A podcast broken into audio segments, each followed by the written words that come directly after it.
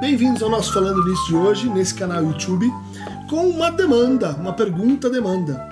É, ela vem de Will Nogueira, é, que é um, mestrando um, na UFRJ, do programa de pós-graduação em mídias criativas, que está fazendo um projeto sobre criação e produção de conteúdos digitais em torno de um conceito, de uma noção é, que é a de vlog ou vloggers. Então ah, ele faz uma série de perguntas e a gente aqui no canal, por se sentir parte desse movimento é, digital, de, de, de, conversa por meio da, de plataformas como essa, é, vamos tentar responder ou contribuir aí com o, o que você está nos perguntando. Primeira questão é contextualizando a produção independente de conteúdos de vídeo. Uh, o que, que, é que eu entendo por vlog? Né? Eu daria uma resposta assim, né? Intencionalmente, um vlog é um, uh, uma série de vídeos que versam sobre a vida de uma pessoa. Em geral, o seu cotidiano, as suas pequenas escolhas, os seus pequenos transtornos eh, e como a pessoa narra eh, o seu cotidiano de uma forma a capturar e produzir identificações e relações de reconhecimento com o público em geral. Né? Então, um vlogger eh, não é, em princípio, alguém importante, assim, uma celebridade, ele pode vir a se tornar, né? mas ele não tem uma vida extraordinária, ele tem uma vida ordinária que ele sabe contar muito bem ele sabe colocar num formato de linguagem, de perspectiva, é, de humor uh, muito interessante. Então eu distinguiria um vlogger de um lifestyle, como o André Pili, que é um ótimo lifestyle, mas uh, de viagem. Ele fala de viagem. O centro de gravidade da conversa é a viagem, como fazê-la, onde estão os mais baratos, que destinos e etc. Não é ele. E ele está assim valorizando, né, e te chamando para essa viagem. Eu distinguiria o vlogger e nesse sentido não considero que esse canal seja uh, de fato eh, incluível nessa categoria eh, dos programas que têm a forma de ensaio ou que têm pretensões assim de educação, né? Como como o Henri Bugalho, que eu gosto muito, como a Rita von Hunt, Greg News, uma outra versão disso, né? E também os canais que dentro da, da, da noção de ensaio eles têm uma proposição política clara como, e aqui eu recomendo a vocês, Jones Manuel e Sabrina Fernandes. O vlogger também não é um gameplay, né? Alguém que você acompanha jogando, como uh, o Felipe Neto teria sido, que, que, dividem com você uma experiência, mas é uma experiência focal, né, do, do jogo. Nem sempre um vlogger vai ter assim um trabalho de sketch, um trabalho de humor como Portas do, do Porta dos Fundos. Recomendo particularmente a vocês o episódio sobre Lacan, né? É, sobre psicanálise, é, que é divertidíssimo. O Bully vai colocar aí para vocês. Qual tu acha que é a melhor maneira de eu pegar Heidegger? Ih, rapaz. Você chegou a pegar o Russell ou não? Não. Ah, então é isso. Tu tem que pegar primeiro o Russell pra daí cair no raio. É, pra daí cair em Lacan. Entendi. Mas o que, que eu considero um verdadeiro vlog? Uh, como Mandy Candy, que é muito interessante, recomendo a vocês, né? É uma parte de uma que fala. Né? Ela tá falando de si, ela coloca, enfim, seu namorado, sua vida íntima, uh, os seu, seus cabelos que ela, que ela vai cortar, que ela cortou nas quarentena, na quarentena, mas no fundo a gente tem uma espécie de suporte fixo, né, que são uh, os modos de produção de aparências. Eu faria uma menção aqui, uma homenagem ao Alberto do Dayloggers, argentino que vem para o Brasil e que quer conversar com a sua amiga que está em Florianópolis e, e então começa a mandar uh, relatos sobre o seu cotidiano. A ideia é muito boa, porque no fundo, quando a gente não quer perder contato com alguém que muda de país e etc., é muito importante você superar a conversação telefônica. E aí, tudo bem? O que, que você conta de novo? O que, que você tem a me dizer? O que, que aconteceu de extraordinário? Né? O vlogger ele trabalha num outro registro, que não é o extraordinário, é o ordinário. E de fato, se você quer manter o contato com alguém, você precisa ter esse compartilhamento que ele então propôs aí de forma pioneira. mas que Kéfera, PC Siqueira e uh, uma que eu gosto muito, aprecio bastante, a gente já teve aproximações, que é a Jut. Né? É um ótimo exemplo de, de uma vlog que começa então a falar de si, vai falando mais de si e daí começa a, a, desenvolver temáticas mais ou menos políticas, de intervenção sobre a vida das pessoas, é, mostrando que o que, que há de mais importante na nossa vida? Os outros. Né? Aqueles que a gente ama, aqueles que a gente gosta, aqueles que a gente admira. Um vlogger eh, que tem, vamos dizer assim, passou da fase 1, ele consegue sair da narrativa sobre si e da sua divisão subjetiva, eh, da iluminação uh, das suas próprias uh, dos seus próprios traços e leva a gente para fora, leva a gente para a experiência. E eu acho que esse é o caso da Jut Schutz. Entre o vlogger e o seu público existe uma espécie de diálogo, assim, há um formato, né? Por exemplo, isso a gente vai ver no, no Lucas do, do Inutilismo. Né? Então ele é capaz de contar uma uma tremenda história sobre o Burger King que não entregou um, uh, hambúrguer sem o um hambúrguer dentro e que, uh, no fundo, a gente vai perdendo a ideia de que ele precisava comer naquela noite e vai se reconhecendo nos, uh, nos incríveis desencontros que vão se sucedendo, porque ele não acha carteira, ele não acha uh, como pagar o sujeito, então a gente vai uh, sendo levado para a angústia dessa pessoa, mas a gente recebe algo de volta, que é o que? É a narrativa.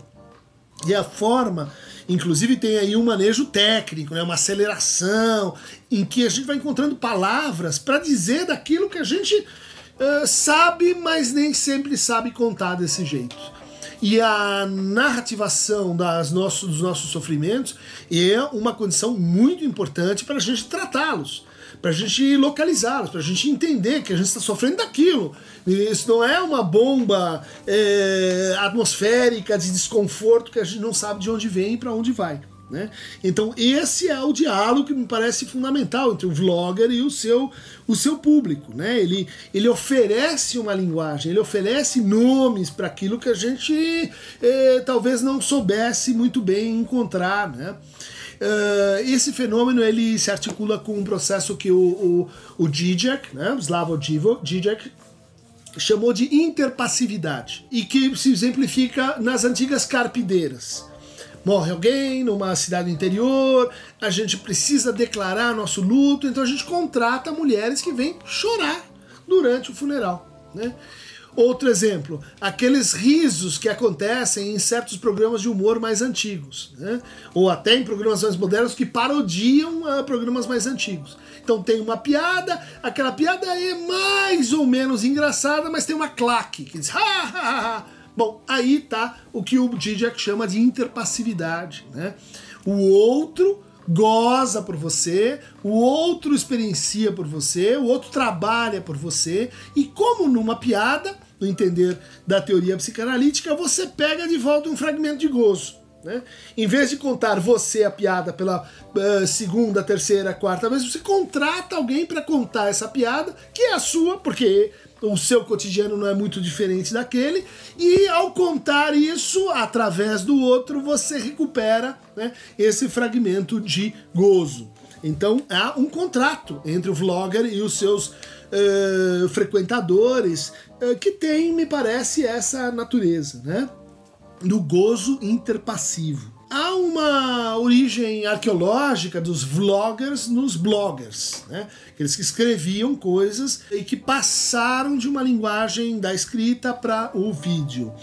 E eu vejo que houve, houve uma transformação assim radical nessa passagem, porque os bloggers estavam muito mais próximos da literatura, eles estavam mais próximos de uma experiência de interiorização, eles uh, jogavam o jogo, uh, bom, no fundo do romance, do conto, da, de como você consegue uh, produzir uma estrutura de ficção, né? portanto, um registro de verdade, no qual o outro vai entrar, né?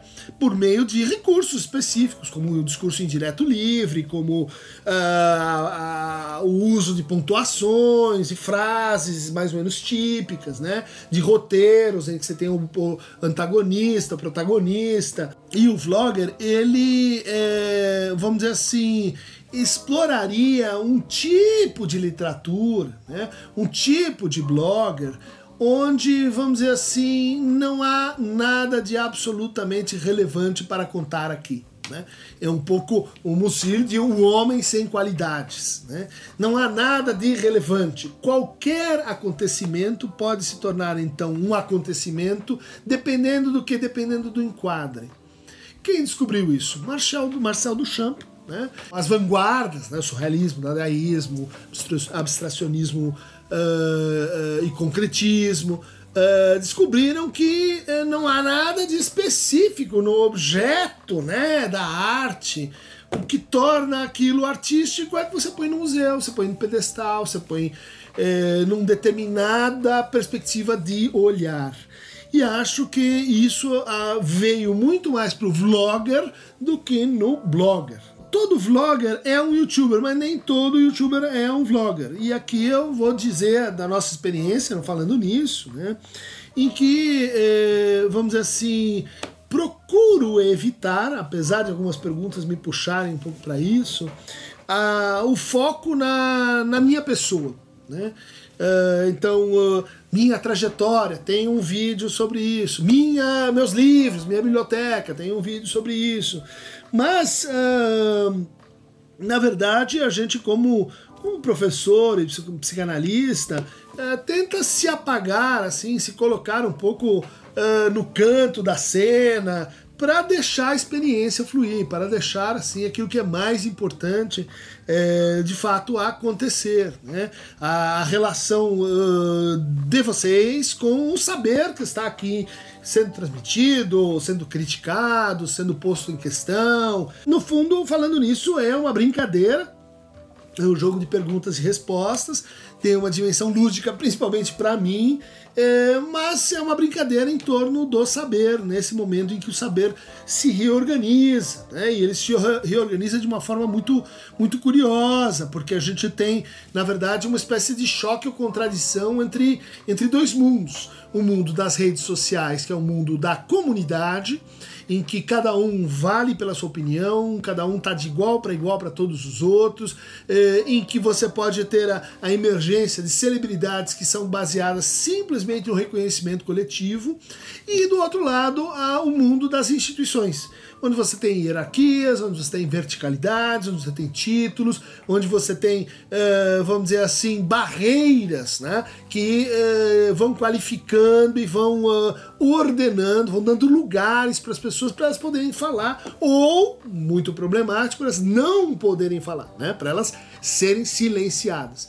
Então há muita razão da gente se insurgir contra o mundo da instituição, portanto, contra o mundo da representação e em nome do mundo do que? Da comunidade ou também do mundo da expressão. Né? Então, expressão e representação estão aqui numa espécie é, de contradição, de reformulação de relações. Vocês podem dizer é uma reformulação do, do, do privado do público, da família e do, e do trabalho, da casa, é, da casa e da rua. Tem várias versões para isso. Por isso eu tenho estudado o fenômeno da intimidade, que é um fenômeno de transição entre essas duas é, fronteiras. Né? De fato, uh, eu produzo conteúdos, e aqui é a pergunta do, do Will a esse respeito, que tem outros formatos. Né?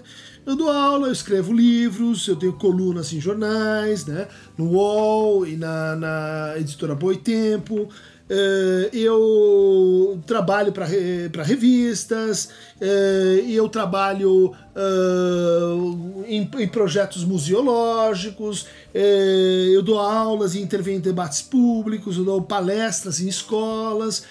ou seja, eu produzo e transmito conteúdo, inclusive escolas de psicanálise, mas além desse, desse formato e desse encontro que a gente tem aqui ocasionalmente. Né? Isso significa que eu estou tentando participar dessa e criar uma nova comunidade, que somos nós, mas eu tenho uma história, tenho uma, uma posição no, no mundo institucional. Né? Sou professor da Universidade de São Paulo, eh, sou um professor uh, bastante graduado, né? Acho que não, não, não tem nenhuma categoria de professor acima da qual eu me encontro, né? Que é professor titular. É, e isso me conferiria, assim, muito poder institucional. Né? Qual que é a proposta do Falando Nisso? É de uh, tentar, assim, uh, contrabalançar isso com o fato de que às vezes as pessoas que têm muito poder institucional não têm nenhuma autoridade comunitária. Né? Elas não têm muito, nenhuma autoridade se a conversa for assim como a nossa, de igual para igual. Se você não gostar desse vídeo, vai dizer lá, Cris, você é um idiota, você não serve para nada, o seu cabelo é horrível, a sua camisa não funciona, o bully é um perna de pau, e, e, e, tudo bem, você vai achar isso e a gente vai achar outra coisa e nós vamos conversar, porque eu não vou poder tirar do meu bolso a carteirada e dizer assim, não, eu sou, você sabe com quem você está falando. Não, nós estamos aqui num exercício de conversar assim, de igual para igual. Se você gostou, gostou. Se você não gostou, e eu fracassei, enfim, nas meus nos meus uh, esforços né, de me aproximar comunitariamente de vocês. Né? Muitas pessoas na psicanálise me criticam dizendo assim: olha, Cris, isso que está fazendo é um exercício de autoexposição.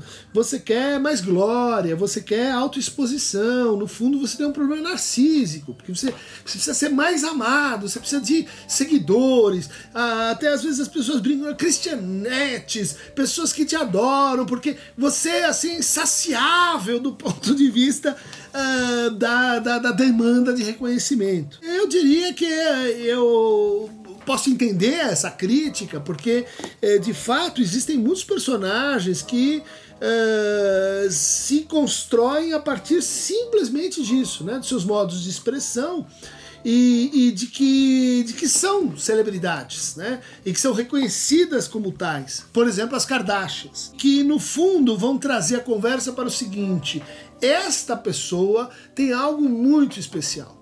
Esta pessoa tem algo muito insubstituível. Esta pessoa ela se maquia de um jeito, ela fala de outro, ela pensa de uma forma que convida o outro a assim usar isso como plataforma para se construir e para produzir a sua própria identidade. Acho que, em primeiro lugar, uh, não é essa a proposta do canal, né? quer dizer, auto-enaltecer o seu, uh, o seu autor, mas tentar levar assim uma experiência para vocês, uh, compartilhar um saber, dividir uh, jornadas, levantar eh, críticas. Né? O foco aqui não, não está em mim, no meu voto de gozo, nas coisas que eu amo, Uh, e eu faço questão de brincar com isso, né? Quer dizer, sou um palmeirense convicto. Eu sou de esquerda. Lembra disso?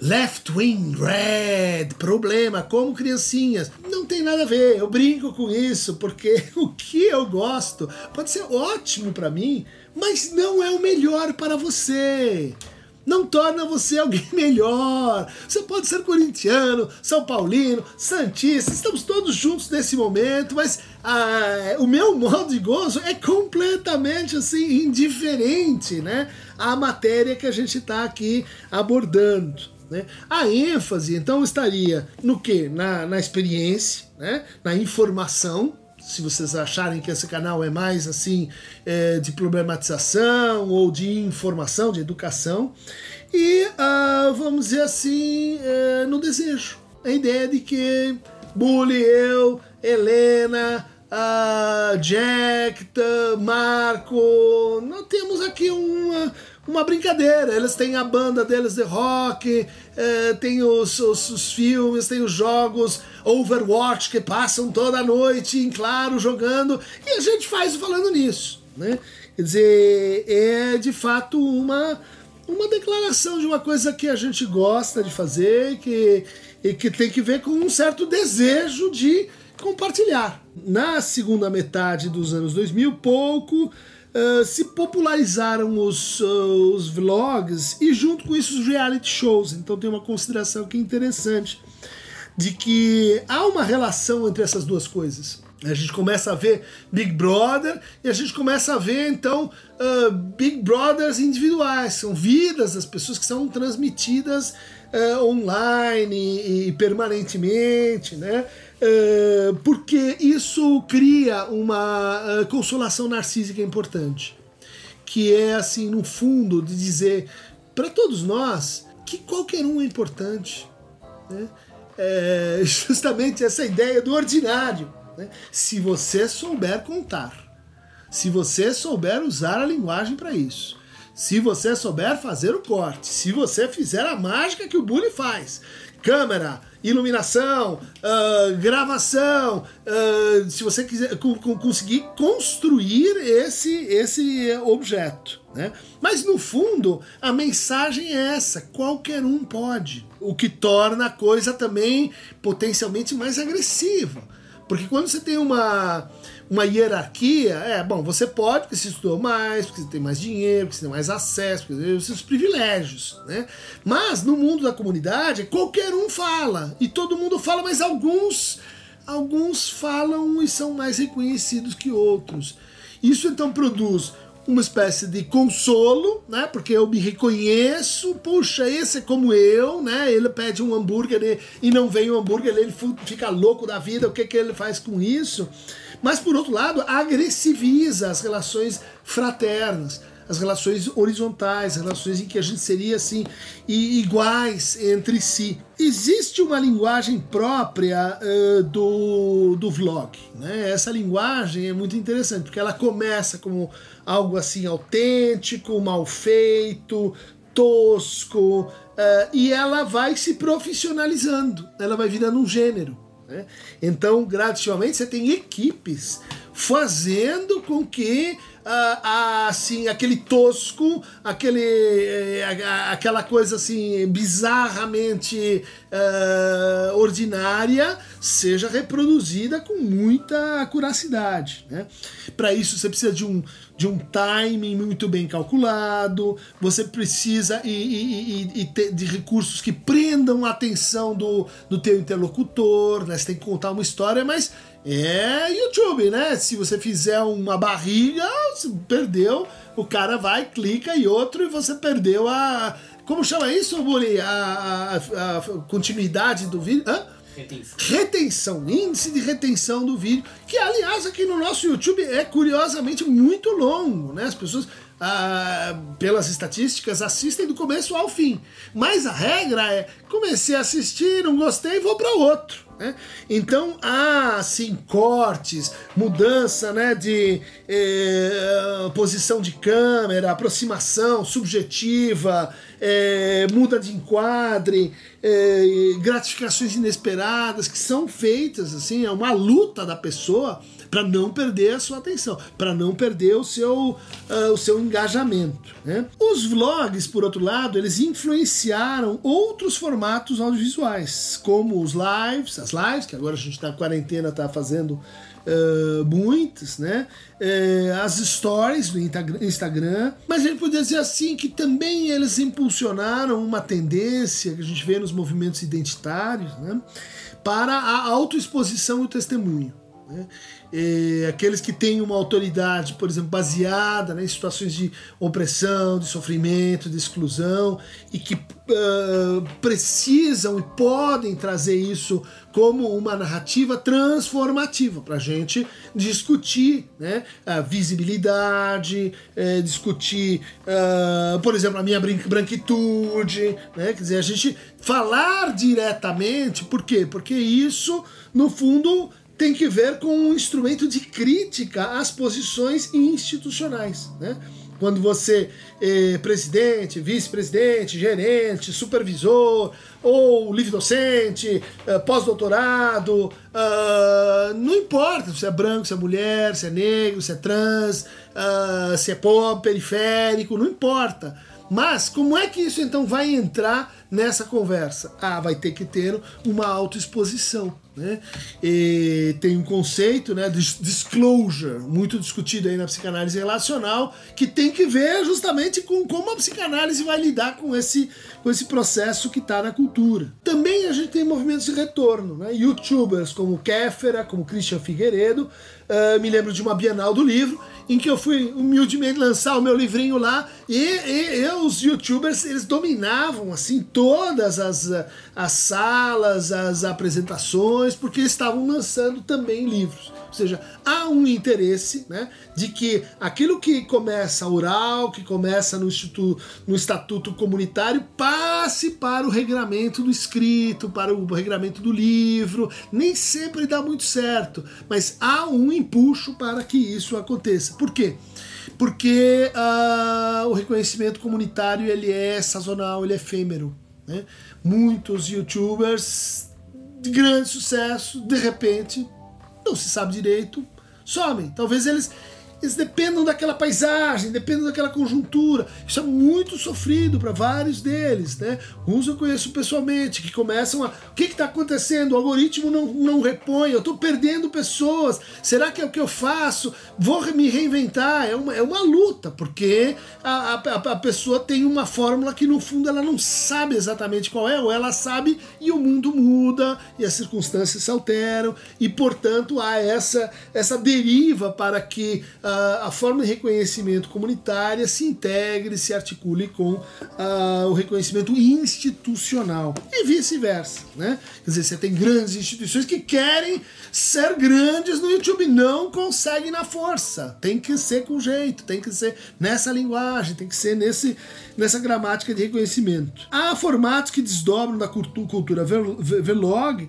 em stories e, e, e, e que envolve uma coisa importante importante do, do vlog no começo, que é a autoprodução. Sem equipe de marketing, sem equipe de, de uma coisa assim muito profissional e tal. E isso acaba acontecendo e isso acaba sendo um dos motivos pelos quais o vlog perde a sua, a sua veia roots. Né? Bom, gente, esse é um pequeno percurso, então, tentando responder as perguntas colocadas pelo Will Nogueira. Espero que isso ajude a sua pesquisa, ajude aí o pessoal da UFRJ sobre mídias criativas. É o meu depoimento, é o meu entendimento a partir é, do que a gente vem fazendo aqui nesse canal, que não é bem de vlog, mas é, é um canal irmão dos vlogs.